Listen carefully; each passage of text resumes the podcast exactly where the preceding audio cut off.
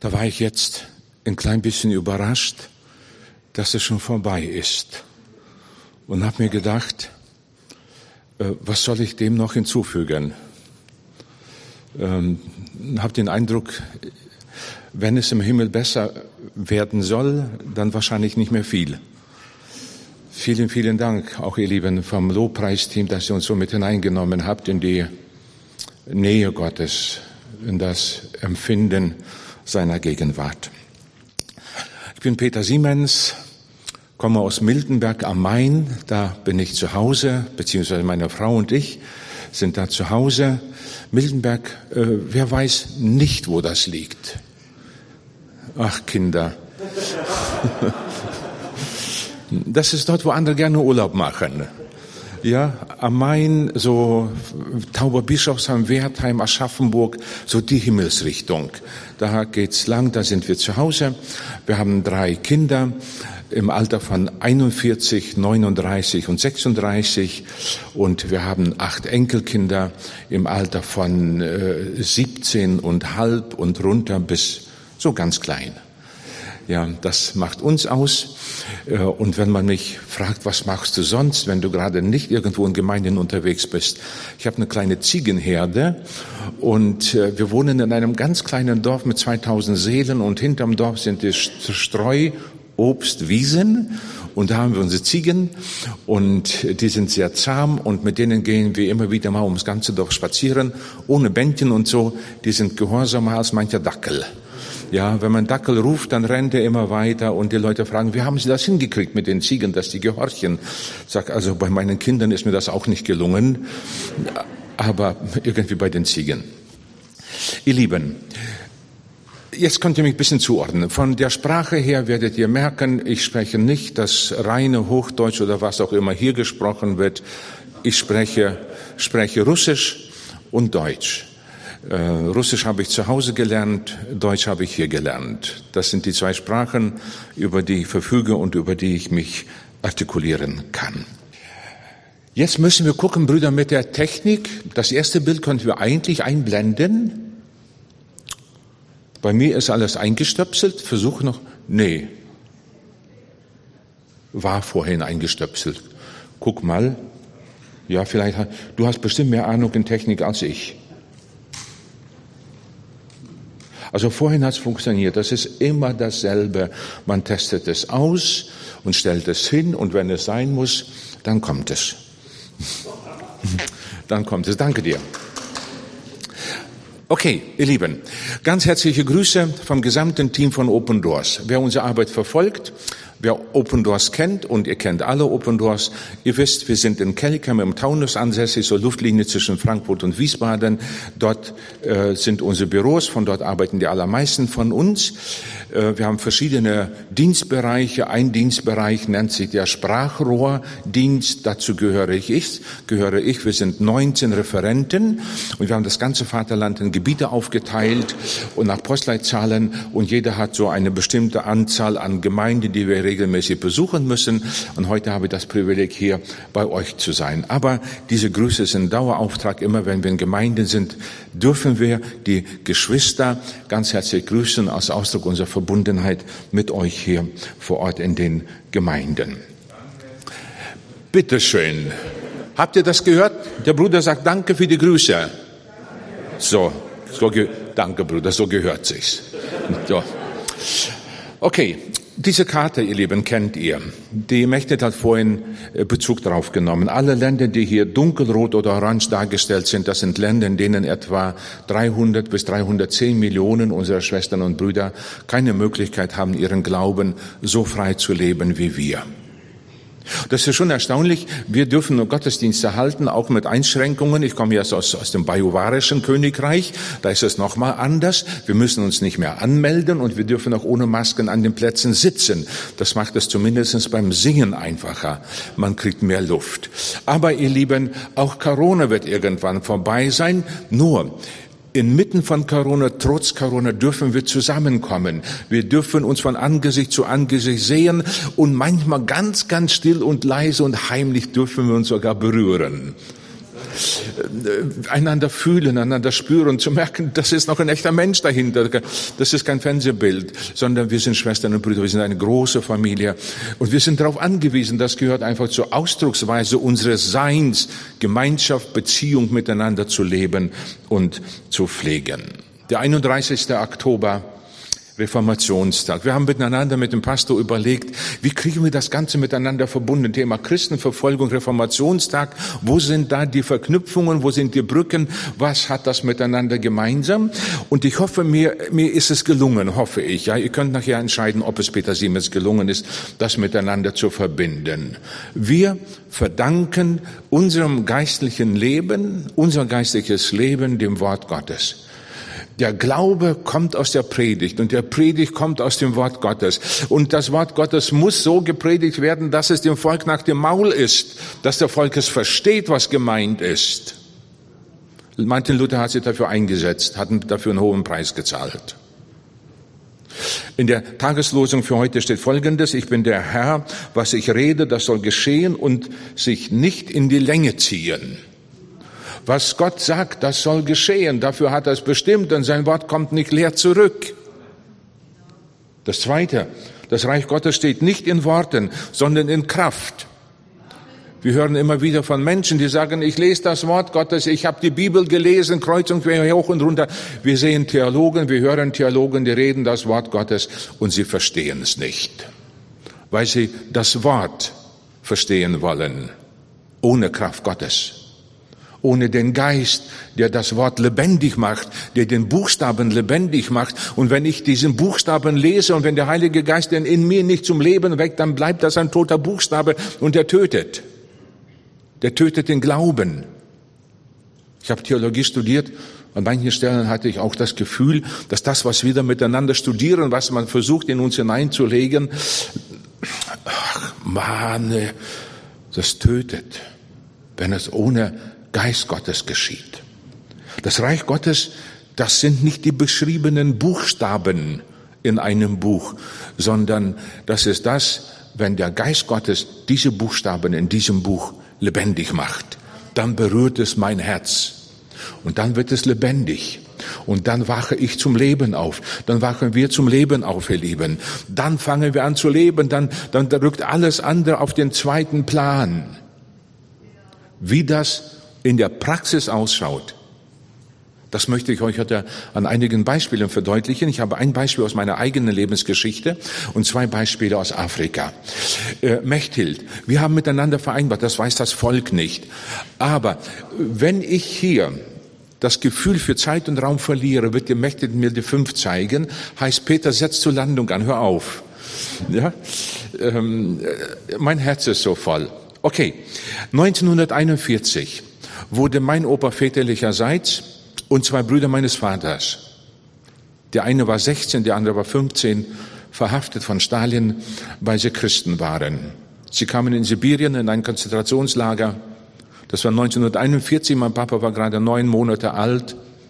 Und wir haben 33 Jahre später, 1974, im Zuge unserer Ausreise nach Deutschland mitgeteilt bekommen, dass Opa Jakob und Onkel Jakob, der damals 16 war, 14 Tage nach der Verhaftung hingerichtet wurden durch Erschießung, weil sie sich der Umerziehung widersetzt hatten.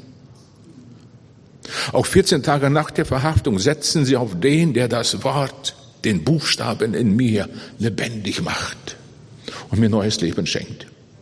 Der zweite Bruder meines Vaters, der Abraham, der damals 15 war, ist spurlos verschwunden. Wir haben von dem nie mehr wieder was gehört. Er ist weg. Die Jahre 73, 74, das waren die Jahre, wo wir zum Glauben an Jesus kamen. Im Baltikum schon. Das war eine nicht registrierte, eine Untergrundbaptistengemeinde.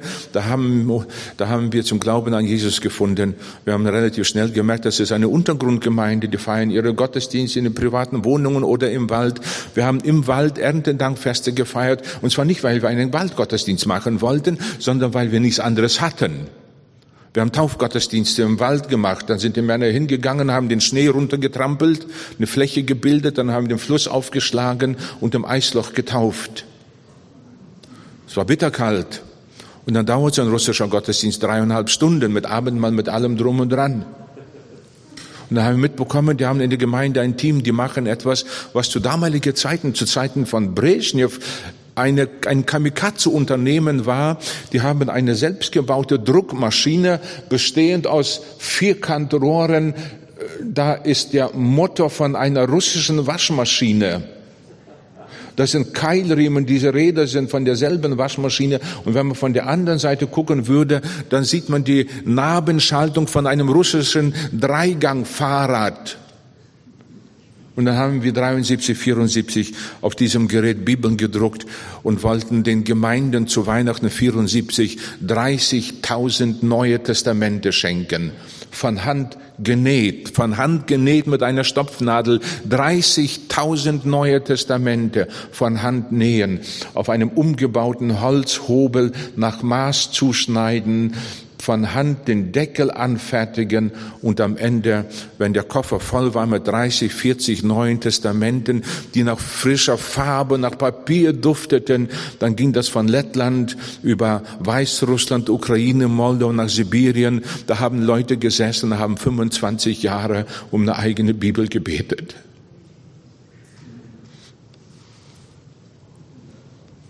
Wo Menschen ins Gefängnis kamen, weil sie an der Wand ihrer Wohnung zu Hause in handgeschriebenen Zettel hatten mit Blümchen ausgemalt, denn also hat Gott die Welt geliebt dass es einen eingeborenen Sohn gab, damit jeder, der an ihn glaubt, nicht verloren geht, sondern ewiges Leben hat. Von Hand geschrieben, ausgeziert, dafür kamen Geschwister ins Gefängnis und dann bekommen sie plötzlich ein neues Testament, wo die Blätter noch zusammenhängen, weil sie so frisch gedruckt sind. 24. Oktober 1974 wurden wir verhaftet. Das KGB, der Geheimdienst hat uns ausspioniert. Wir haben nachher bei uns im Haus in den Steckdosen Wanzen gefunden, Abhörgeräte. Die haben das Schlafzimmer unserer Eltern abgehört. Aus der Ferne. Haben uns verhaftet. Diese Mitarbeiter, die an dem Tag gerade an der Maschine am Arbeiten waren, fünf Schwestern, zwei Brüder, wurden abgeführt. Die Schwestern zu zwei Jahren, die Brüder zu vier Jahren Haft verurteilt. Ich selbst kam in Riga vor das Jugendgericht und sollte ins Jugendgefängnis zwecks Umerziehung. Weil man sich sagte, wenn einer mit 17 Jahren solche Dinge macht, der muss umerzogen werden. Und bei diesem Stichwort Umerziehung schrillten bei uns alle Glocken, weil wir wussten, Opa und Jakob und Abraham werden seit 34 Jahren umerzogen. Und mitten in der Gerichtsverhandlung blätterte der Richter im Aktenordner so hin und her und hin und her und fand eine Randbemerkung, wo es hieß, Familie Siemens hat ihre Anträge zur Ausreise in die BRD eingereicht. Ein Exemplar ist in Bonn, das andere Exemplar ist in Moskau. Und da machte er den Ordner zu und sagte, wenn das so ist, die Familie ist ja sozusagen mit einem Bein schon im Westen. Es macht keinen Sinn, diesen Fall weiter zu verfolgen. So sind mein Vater und ich nach Hause gekommen und neun Monate später waren wir hier sozusagen als Bestrafung hat man uns in den Westen ausreisen lassen. Und dann waren wir hier. Und in dieser Zeit, wo wir hier ankamen, haben verschiedene Missionsgesellschaften wie AVC und, und Licht im Osten, Korntal und, und offene Grenzen, was heute Open Doors heißt, nach Russland solche kleine Offset-Druckmaschinen gebracht. Komplett zerlegt in eine Holzkiste rein, bis einen ganzen Haufen Metall. Und wenn man an der Grenze gefragt wurde, was ist das, hieß es immer, das sind Ersatzteile, waren es ja auch. Während über Finnland und Norwegen andere Geschwister ein dickes Buch rübergebracht haben, eine Gebrauchsanleitung, wie baut man diese Maschine zusammen, wie funktioniert die. Und da haben russische Geschwister solche Maschinen irgendwo im tiefsten Kasachstan, Sibirien, bei Geschwistern über 80 Jahren im Stall die Jauchegrube ausgepumpt, die sauber gemacht, die Maschine runtergelassen, Papier runtergelassen, Farbe, Reinigungsmittel, zwei Mitarbeiter runtergelassen, diese Jauchegrube, Bohlen drüber gelegt, in den Misthaufen wieder drauf. Da saßen den ganzen Tag und haben da darunter Neue Testamente gedruckt. Und dann kam die Polizei und hat sie dort gefunden, verhaftet. Wie? Um Gottes Willen, wie? Wir haben nach der Perestroika erfahren, dass auf der Suche nach Quellen, wo drucken die Baptisten, Das war der Inbegriff für Christensein. Wir konnten damals Papier und Farbe nur in staatlichen Betrieben organisieren, irgendwie abzwacken. Anders ging es nicht. Haben die tatsächlich das Papier in staatlichen Betrieben und die Farbe in staatlichen Betrieben radioaktiv angereichert? Und wenn sie dann frisch gedruckte Bibeln fanden, dann haben sie das Papier analysiert und die Farbe analysiert und wussten, dieses Papier kommt aus dem Betrieb und diese Farbe kommt aus dem Betrieb. Da hat man geguckt, welche Christen haben da Zugang haben geguckt, welche Kontakte haben die, haben das ganze Netzwerk sozusagen still und leise im Hintergrund aufgedeckt, entschlüsselt und haben dann die Mitarbeiter verhaftet. Diese Druckerei funktionierte, das war ein, ein Gemeinschaftswerk des Bundes der Baptistengemeinden. Ihr seid ja auch im Dachverband, ja? Ist das die Volksmission? Ja, angenommen, die Volksmission hätte jetzt sozusagen so ein Projekt gestartet, dann wäre das euer gemeinsames Projekt gewesen. Ihr alle miteinander würdet es finanzieren, weil es euer Kind ist. So war das unser Kind. In dieser Zeit von 1971 bis 88, in 17 Jahren, sind fünf Geschwister bei der Arbeit gestorben. Die meisten an Lungenkrebs, weil sie ganze Reinigungsmittelfarben alles eingeatmet haben. Und weitere 75 wurden verhaftet und im Durchschnitt zu fünf Jahren Haft verurteilt, was insgesamt 375 Jahre Gefängnis ausmacht. Ihr Lieben, diesen Weg geht man nicht, wenn man an den Buchstaben glaubt, sondern diesen Weg geht man, wenn Gott durch seinen Geist diesen Buchstaben in uns zum Leben erweckt hat und wenn er uns neues Leben geschenkt hat. Amen.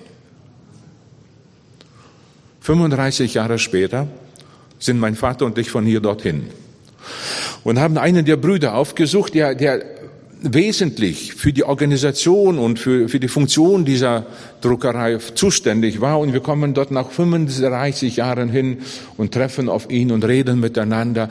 Und er, wir haben uns 35 Jahre nicht gehört, gar nicht mehr gewusst, ob er noch lebt. Und wir haben ihn gefunden in Estland und, und er sagt, erzählt, wie geht es euch in Deutschland? Und, und wir sitzen da und erzählen, wie es uns in Deutschland geht. Wir kamen hierher und haben eine Arbeit bekommen, Wohnungen bekommen. Und wir fahren gute deutsche Autos auf deutschen Autobahnen. Und wir haben Familien gegründet, Häuser gebaut und sitzen da und merken nicht, wie wir uns um, wie wir uns um Kopf und Kragen reden. Und dann habe ich ihn gefragt, aber wie ist es dir ergangen, Bruder? Der sagt, damals wurde ich nicht verhaftet, aber ich bin abgetaucht in den Untergrund. Acht Jahre war ich auf der Flucht. Ich wurde im ganzen sowjetischen Reich gesucht, auf allen Flughäfen, Bahnhöfen, Bushaltestellen, überall hing mein Plakat. Ich wurde als gefährlicher Staatsfeind gesucht. Ich habe mich nach außen verändert. Acht Jahre, eins bis zweimal im Jahr haben mich Brüder nach Hause gebracht, heißt bis auf drei Kilometer zu unserem Haus nachts. Da sind die im Wald stehen geblieben und weil wir wussten, dass unser Haus observiert, beschattet wird, bin ich die letzten drei Kilometer nach Hause gerobbt, übers Feld und durch den Wald. Und dann habe ich an die Scheibe geklopft, dann hat meine Frau aufgemacht, dann hatten wir zwei Stunden Zeit miteinander.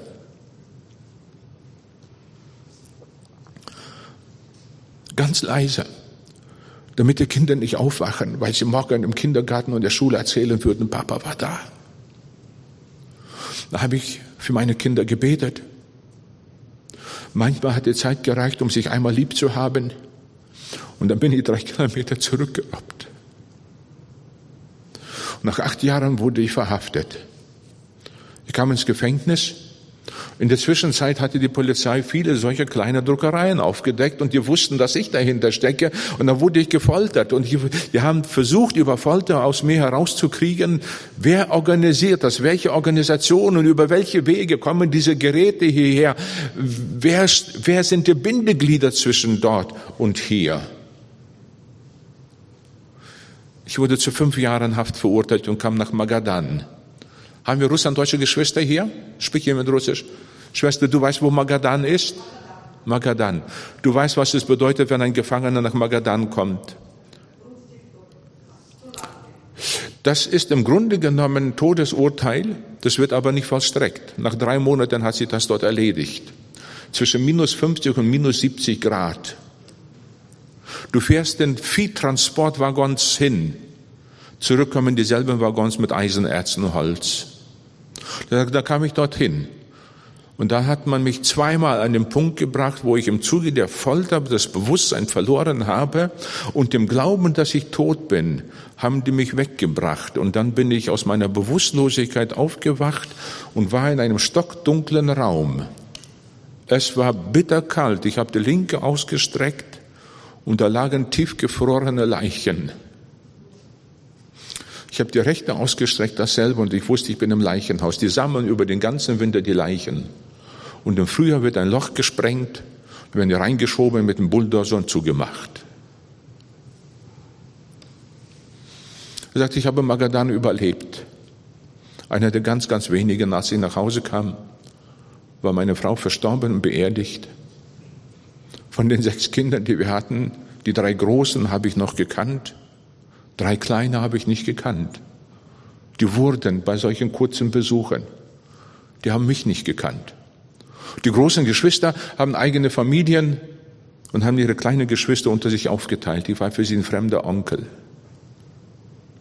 Da sitzen wir bei dem, er sitzt gerade bei sich da auf dem Sofa, mein Vater und ich sitzen davor und wir hatten gerade erzählt, was war das, was wir sozusagen als Preis ertragen mussten, nämlich die Freilassung hierher, gute deutsche Autos auf guten deutschen Autobahnen, während er acht Jahre auf der Flucht, fünf Jahre Magadan. Da wird man demütig, ihr Lieben. Und als wir uns verabschiedeten, ich musste rückwärts von seinem Hof runtersetzen. Und dann stand er so nach russischer Sitte in der Schwelle seines Hauses. Und während wir zurücksetzten, hob er beide Hände und segnete uns.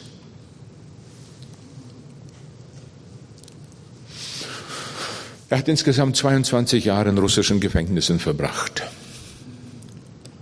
weil er Jesus die Treue erwies, weil das Wort, das er mal gehört hatte, vom Geist Gottes in ihm lebendig gemacht wurde und ihn zu einem ewigen Leben erweckt hat. Ich werde ihn nie vergessen. Er hat fünf Söhne, stehen mit denen in Kontakt. Wir schreiben uns hin und her. Vor 14 Tagen war einer von denen bei mir zu Hause. Äh, das verbindet miteinander. Mechtel, was macht die Zeit? Hast du das, im, du hast es im Blick, ja? Dann, dann nehme ich einen Schluck Wasser und mach weiter, ja? Ihr Lieben, ich nehme euch jetzt mit nach Nordafrika, nach Algerien in die Kabylei. Das ist Algerien, der Punkt, da ist er. Das ist Algerien und ganz oben ist die Kabylei. Das ist das, was bei uns in Deutschland Ostfriesland ist. So, da oben am Wasser, ein kleines Völkchen. Und da ist zurzeit eine große Erweckung, wo viele, viele Menschen, Kraft ihrer Geburt Moslems, kommen zum Glauben an Jesus. Und es entstehen überall im Land viele, viele kleine Gemeinden und einige große Gemeinden. Wir sind dort, mein Kollege und ich. Mein Kollege ist hier in Deutschland äh, evangelischer Pfarrer, ich bin baptistischer Pastor. Und von der anderen Seite zwei einheimische Brüder und wir fahren in so einem kleinen Renault durch die Gegend und besuchen Geschwister, die vielleicht in den Bergen wohnen und nicht so die Gelegenheit haben, nach unten ins Tal in die Gemeinde zu kommen und warten darauf, dass die Gemeinde zu ihnen kommt. Und dann rufen die Brüder an und sagen, wir sind gerade unterwegs zu euch und haben eine Überraschung dabei. Dann kommen wir vorgefahren, die Überraschung sind dann wir. Die merken gleich, dass wir Europäer sind. Das ist für sie was ganz Besonderes. Reiseprediger aus Deutschland kommen zu ihnen, da im Bergdorf in ihre Hütte. Das ist was ganz Besonderes. Eines Tages besuchen wir Maria in der Großstadt. Irgendwo Plattenbauten, fünfte, sechste Etage. Wir besuchen Maria. Man hat uns erzählt, dass es eine ganz besondere Frau ist. Jetzt sitzen wir bei ihr im Wohnzimmer der David und dich, und sie erzählt uns ihre Geschichte. Ich mache das jetzt kürzer, weil die Zeit, ich glaube, das geht hier viel schneller als bei uns in Bayern. Ähm, sie erzählt uns ihre Geschichte. Als sie Jesus in ihr Leben aufnahmen, über die Arbeit der Studentenmission, der SMD, in Frankreich, in Paris, gab es zu Hause Krieg mit Eltern, Großfamilie, die ganze Sippe endete damit, dass die Eltern ihr die Tochterschaft entzogen. Und haben gesagt, du bist ab heute nicht mehr unsere Tochter. Wir haben keine Tochter mehr ab heute. Das war eine sehr dramatische Geschichte und sie sagt, daraufhin habe ich angefangen zu beten, zu sagen, Jesus, wenn ich schon diesen Preis zahlen muss, dann zeig mir bitte eine Aufgabe, die ich in deinem Reich wahrnehmen kann, die aber irgendwie adäquat angemessen ist an den Preis, den ich zahlen muss. Und sie sagt, und nach und nach reift in mir die Vorstellung, ich könnte ja das Neue Testament aus dem Englischen und Französischen in meine Muttersprache in das Kabylische übersetzen. Es gab bis dahin keine Teile der Heiligen Schrift in ihrer Muttersprache in, der, im, in Kabyl. So sagst du, habe ich die letzten achteinhalb Jahre hier im Wohnzimmer am Tisch das Neue Testament auf eigene Faust, ohne Korntal, ohne irgendeine andere Bibelgesellschaft, ganz einfach aus eigenem Antrieb, auf eigene Kosten, achteinhalb Jahre das Neue Testament übersetzt. Sagst du, die letzten viereinhalb Jahre waren ganz besonders anstrengend. Ich habe mich sehr, sehr beeilt, dass ich damit fertig werde. Und das kam mit so einer Intensität, dass ich fragte, Schwester Maria, was war mit den letzten viereinhalb Jahren? Warum hast du dich so beeilt? Dann erzählt sie, nach den ersten vier Jahren bekam ich Magenkrebs. Ich habe das vor mir hergeschoben, hergeschoben und als ich letztendlich dann doch ins Krankenhaus ging, sagten die Ärzte, es ist eigentlich zu spät. Was wir machen müssten, wir müssten ihnen den Magen entfernen. Aber wenn sie das noch, wenn sie das überleben, dann wird das ein Wunder sein. Sie sagt, ich war so heruntergekommen. Und dann sagt sie, bin ich zurück auf mein Zimmer im Krankenhaus und habe mich mal in meinem Bett gekniet und habe gebeten, habe gesagt, Jesus, wenn ich jetzt sterbe, dann bleibt mein Volk ohne dein Wort. Gib mir bitte noch so viel Zeit, dass ich diese Arbeit abschließen kann. Man hatte den Magen entfernt, in Teil des Darms. Da bleibt nichts mehr auf der Rippe. Das rutscht alles sozusagen durch. Jetzt sitzt sie vor uns und hat ganz, ganz transparente Haut. Wie, wie Pergamentpapier sieht das aus.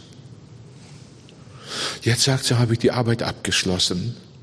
Jetzt kann das in die Korrektur gehen. Das wird etwa ein Jahr brauchen. Und dann kann es gedruckt werden. Und dann hat mein Volk Gottes Wort. Und wir beten miteinander. Und sie begleitet uns bis zum Treppenhaus und wir umarmen sie ganz, ganz vorsichtig, weil es so zerbrechlich geworden ist. Und sie sagt uns, das war das Letzte, was wir von ihr hörten. Ich bin so dankbar, dass Jesus mir diese Zeit gegeben hat. Jetzt weiß ich, dass er mich zu sich nehmen wird. Ich bin so dankbar.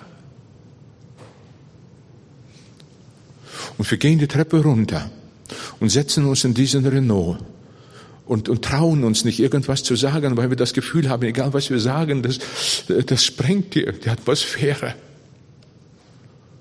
Und nach einer gewissen Zeit sage ich zu den zwei Brüdern, ich hatte denen im Vorfeld erzählt äh, von unserer Untergrundarbeit der Druckerei, sage ich, Brüder, wenn das jetzt korrigiert ist, wie macht ihr das dann mit dem Druck? Ja, sagen die, wir machen das so, wie ihr das in Russland gemacht habt. Sage ich, habt ihr eine Untergrunddruckerei? Sagen die ja. Sag ich, oh Mensch, das würde ich gerne sehen. Jetzt sind wir Kollegen. Sagen die, okay. Und dann fahren wir in die Berge, immer weiter nach oben, bis an die Schneegrenze und kommen dann ein kleines Ziegendorf, wirklich eine Kischlack, ein Bergdorf. Hirten wohnen dort. Und wir gehen durch einen Raum und, die Tür zum nächsten Raum wird aufgemacht und mir schlägt ein Geruch entgegen, den ich 36 Jahre nicht mehr gespürt hatte. Äh, Geruch von frischer Farbe und Druckerpapier. Und wir kommen da rein und an der Wand steht eine ganz große industriegrüne äh, Druckmaschine und unten steht in großen Lettern Heidelberg 1939 und sie drucken. Und wir fragen die Brüder, was druckt ihr gerade? Und die sagen, wir drucken das Neue Testament in Kabul. Sag ich, aber das muss ja noch korrigiert werden. Sagen die, wir haben draußen so viele Menschen, die haben einen Hunger nach Gottes, nach Gottes Wort. Wenn es korrigiert ist, dann drucken wir es noch einmal. Ihr Lieben, stellt euch vor, die Maria ist im Himmel. Und wenn all die, die durch ihre Übersetzungsarbeit zum Glauben an Jesus gekommen sind durch sein lebendig machendes Wort, wenn die sich im Himmel alle zusammentun und sagen, lass uns mal zu Maria gehen und Danke sagen. Was wird das sein? Und wir fahren zwei Tage später zur Begegnung mit einem Bruder, von dem es heißt, dass er ein ganz besonderer Mensch. Wir treffen uns in den Bergen rechts, das ist mein Kollege, der David, links bin ich. Wir treffen diesen Bruder dort oben in den Bergen irgendwo. Und das hieß, er ist von Berufswegen Hirte. Er hat Schafe, Ziegen, aber er ist mehr. Er ist in der Gemeinde ist er Hirte. In Algerien kommen heute sehr viele junge Menschen zum Glauben an Jesus. Die haben Internet und, und all diese schrecklichen Dinge und, und YouTube und, und, und holen sich Informationen, sie informieren sich, sie, sie lesen und verstehen das Wort Gottes. Er, er ist ein ganz einfacher Mensch. Aber in der Gemeinde, wenn das junge Volk Fragen hat, dann sind sie gut beraten, wenn sie zu ihm gehen. Der hat immer eine gute Idee, wie Leben gelingen kann. Wir sitzen da, haben Essen bestellt, das Essen wurde gebracht und er erzählt uns, ich hatte eines Nachts einen Traum.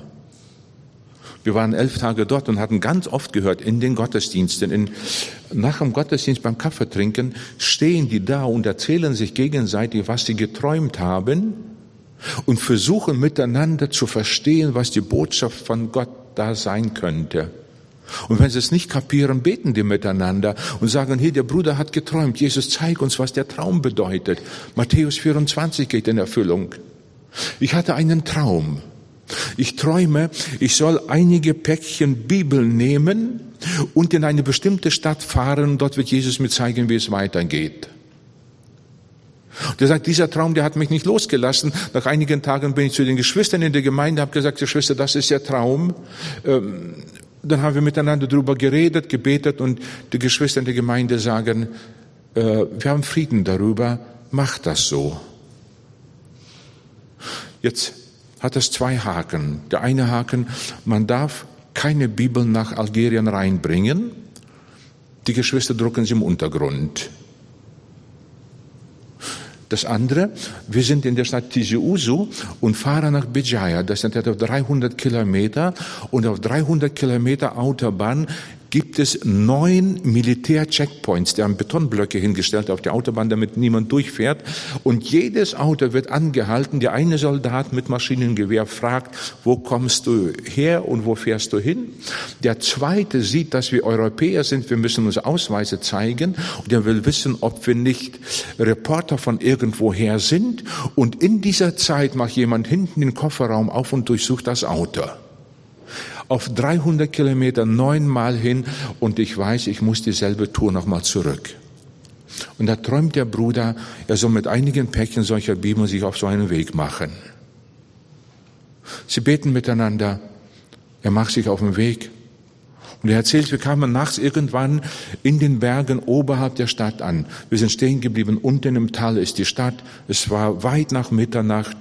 Sagt er, wir haben gebetet und haben uns angelehnt und sind eingeschlafen.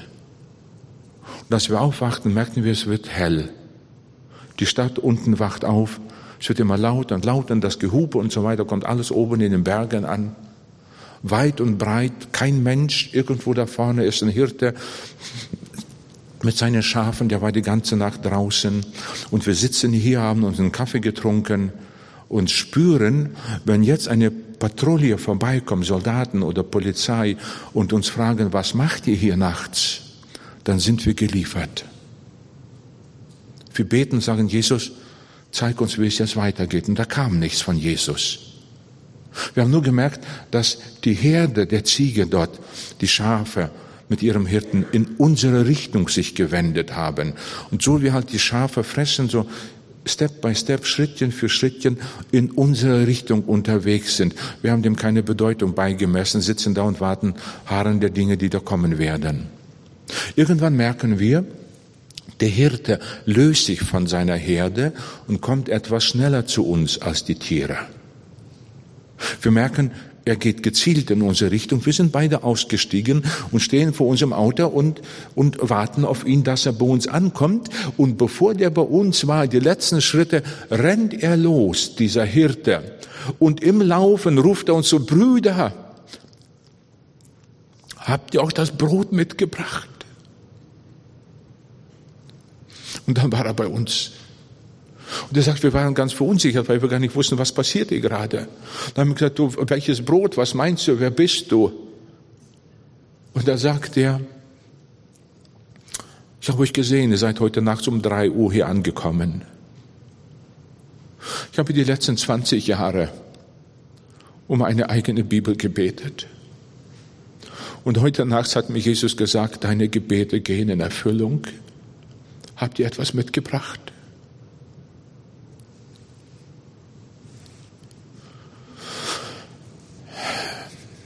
Ich glaube, es fällt uns nicht schwer, uns vorzustellen, was in dem zweiten Hirten da abgegangen sein mag, wenn er dann so ein Päckchen oder zwei oder drei Päckchen Bibeln sieht. Da sind immer acht bis zehn Stück drin. 20 Jahre um das lebendige Wort Gottes gebetet. Ihr Lieben, wer hat, wer hat so viel um ein eigenes Wort Gottes gebetet? Wer stand in der Situation, dafür beten zu müssen? Und da stelle ich mir das so vor, dieser Mensch, der Hirte. Und wenn man den umarmt, man, man spürt das ihm ab, man riecht es. Er sagt von sich selbst, das Beste, was ich tun kann, ist Esel reiten und Schafe hüten. Und wenn der Schäflein nicht mehr laufen kann, dann nimmt es auf den Arm, seine ganze Kleidung, er selbst riecht nach Hirte. Da kommt der zweite dazu, und da stehen diese zwei Hirten irgendwo in der Kabelei auf dem Berg vor dem Angesicht dessen, der gesagt hat, ich bin der gute Hirte. Meine Schafe hören meine Stimme und sie folgen mir. Und sie folgen mir. Ihr Lieben, wenn ich dann fertig bin, werden wir miteinander beten. Vielleicht könnt ihr diese Bilder, die ihr jetzt so wahrgenommen habt, ins Gebet nehmen. Zum einen, wir können danken für solche Menschen wie der Eugen Minyakow, die damals diese Untergrunddruckerei in Russland gegründet haben. Und dank solchen Geschwistern hat die Gemeinde Jesu den ganzen Kommunismus überlebt. Halleluja. Halleluja. Und da ist die Schwester Maria, die ohne Magen und sonstige Dinge achteinhalb Jahre sitzt und das Wort Gottes übersetzt, damit ihr Volk das lebendig machende Wort hat. Und dann ist ein Hirte, der kann kaum lesen, kaum schreiben. Aber Gott gebraucht ihn dort. Und er wird zum Träger des Wortes Gottes zu einem hin. Und wenn man den fragt, Bruder, wenn ich jetzt nach Schondorf gehe und dort in der Gemeinde deine Geschichte erzähle, was wäre deine Botschaft an uns heute hier? Und er sagte, betet bitte, wir haben da draußen auch so viele Geschwister, so viele Menschen, die seit fünf oder zehn oder zwanzig Jahren um eine eigene Bibel beten. Ihr Lieben, und wenn ihr jetzt fragen würdet, was macht Open Doors? Das habe ich gar nicht erwähnt. Ich glaube, dann habt ihr genug heute gehört. Stimmt's? Ihr Lieben, ihr habt alle auf der Sitzplätze beziehungsweise irgendwo in den Händen unser monatliches Gebetsheft dieses Heft. Da sind immer solche Geschichten drin. Kürzer als ich es gemacht habe, länger geht es wirklich nicht mehr. Aber ihr habt heute ein Gespür bekommen, hinter jedem Bild, selbst wenn da nur ein Satz stünde, wenn da nur stünde, Hirte aus Kabylei hatte einen Traum dann haben wir heute ein Gespür bekommen, dass hinter so einem Satz immer eine ganz großartige Geschichte steht. Und dann zu sagen, Jesus, ich kenne die Geschichte nicht, aber du kennst sie. Und deswegen bete ich für diesen Bruder. Und dann sind wir mit dabei, ihr Lieben. Die Hefte haben, und das ist das Herzstück, die Hefte haben in der Mitte so einen kleinen Gebetskalender. Mir geht es so, wenn ich sage, ich werde für dich beten, dann habe ich zwei Tage gute Ideen, habe ich durchgebetet und am dritten Tag habe ich hier einfach keine Ideen mehr, weil da einfach hohl ist. Hier sind viele Ideen. Für jeden Tag des Monats ein Anliegen und da hat man sich durch den Monat durchgebetet und war die ganze Zeit verbunden mit den Geschwistern. Ich lade euch ganz herzlich ein, dieses Heft zu bestellen. Ich muss mal gucken, die haben hinten alle so eine lilane Postkarte. Ihr habt auch Kugelschreiber bekommen, die dürft ihr gerne behalten. Die werden auch in zwei Jahren noch schreiben, wenn ich noch einmal kommen darf. Füllt die Karte aus und lasst sie ganz einfach vorne irgendwo abgeben ja, vorne irgendwo abgeben und ich, ich kriege die nachher und dann bekommt ihr dieses Heft alle vier Wochen kostenfrei zugeschickt. Aber dann wisst ihr, ich bin immer noch sozusagen in der Bewegtheit des diesjährigen Reformationstages. Gott segne euch. Amen.